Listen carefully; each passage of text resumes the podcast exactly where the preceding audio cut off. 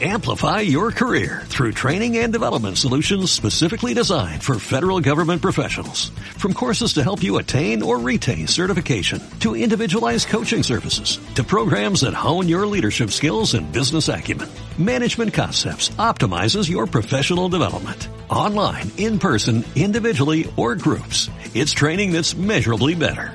Learn more at managementconcepts.com. That's managementconcepts.com.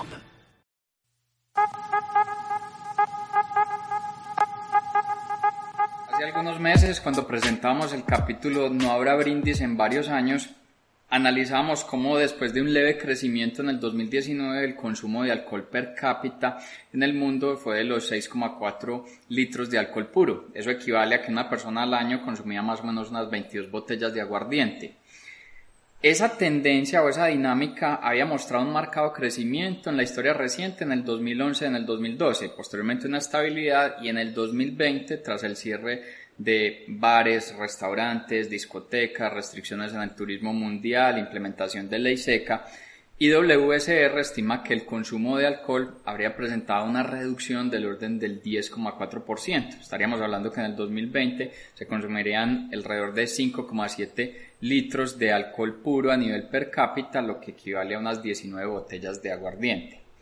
En tamaño de mercado, Estatista estima que en el 2018 el mercado de bebidas alcohólicas a nivel mundial era de 1.558 billones de dólares y cerraría en el 2020 el orden de los 1.514 billones de dólares, es decir, que en dos años una reducción del 2,8%. Por otro lado, antes del 2000 el uso de marihuana de forma lícita solamente era permitido para la investigación científica.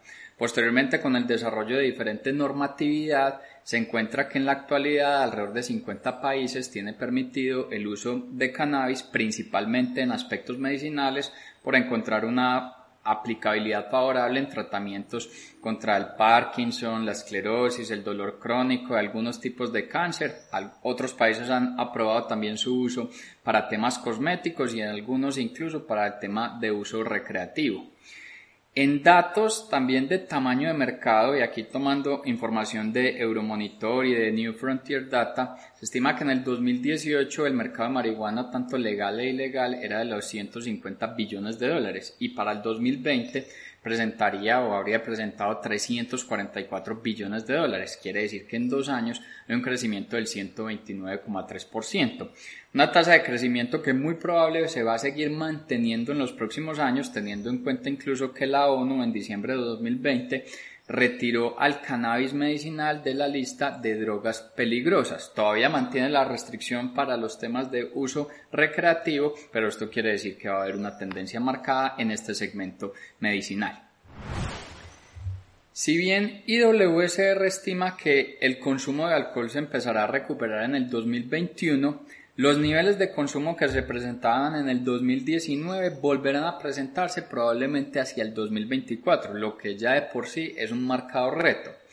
Pero es probable que esos niveles de consumo ni siquiera los vayamos a volver a presentar o a volver a, ver, teniendo en cuenta la dinámica creciente del consumo de marihuana. Uno podría decir, hombre, terminan siendo segmentos independientes, pero muchas personas han empezado a reemplazar el consumo que generaban de alcohol por el consumo de marihuana.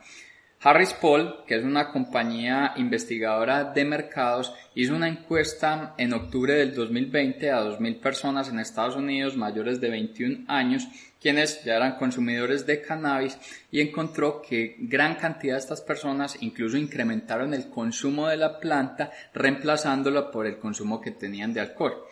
La encuesta mostró que el 54% de las personas desde que inició la pandemia incrementó el consumo de cannabis para reducir el estrés y la ansiedad, el 50% para relajarse y el 48% para dormir mejor.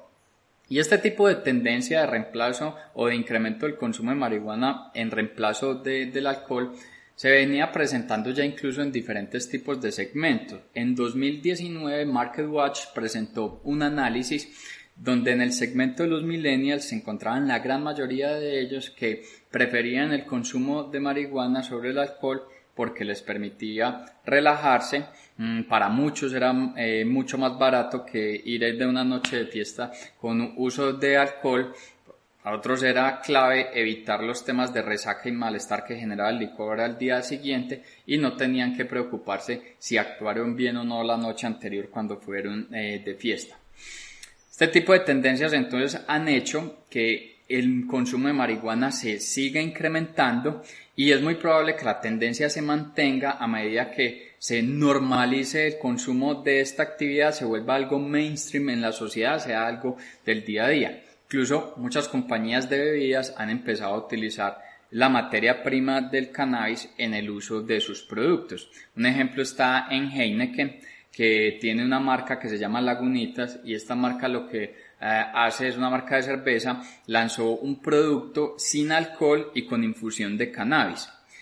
Eh, Constellation Brands, que es la compañía que produce y exporta cerveza Corona, ha hecho un sinnúmero de inversiones en el mercado de cannabis y Coca-Cola ha anunciado que ha hecho estudios o ha empezado a realizar estudios de la planta para ver en qué tipo de segmentos o sus productos los puede implementar.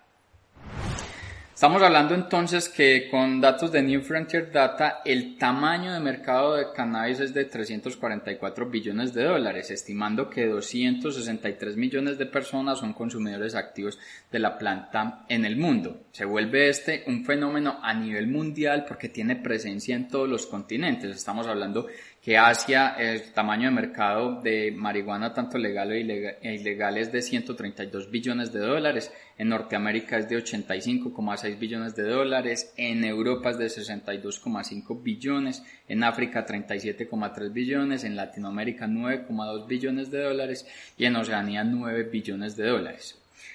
En Colombia desde julio del 2016, el uso de, cannabis para temas medicinales y científicos fue legalizado.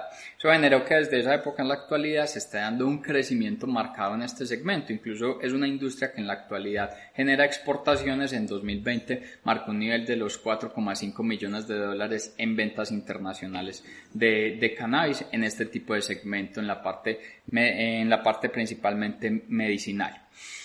Este tipo de tendencias generan también unas oportunidades relevantes y Colombia puede ser protagonista en este segmento teniendo en cuenta las ventajas en materia de acceso a tierras, tierras con acceso eh, a agua, capacidad de proveedores en temas de infraestructura, pero también se presentan unos limitantes en el acceso a semillas, la capacidad de financiación de este sector, la apertura incluso de cuentas bancarias y el proceso de licenciamiento. Independiente de estos elementos, se estima que la inversión en el país en cannabis presentará tasas de crecimiento del orden del 50%. E incluso en la actualidad se empieza a pensar en generar una legalización del consumo de marihuana para fines recreativos, porque con datos del reporte de drogas de Colombia se estima que el consumo de sustancias ilícitas, más o menos el 85%, radica en la marihuana.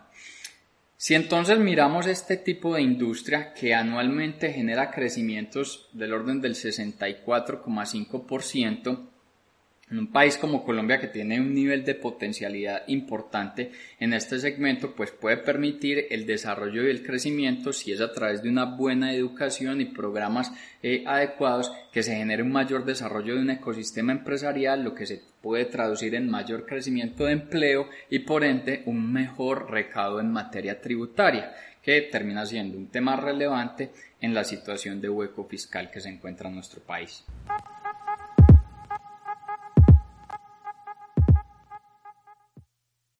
Amplify your career through training and development solutions specifically designed for federal government professionals. From courses to help you attain or retain certification, to individualized coaching services, to programs that hone your leadership skills and business acumen, Management Concepts optimizes your professional development. Online, in person, individually, or groups. It's training that's measurably better.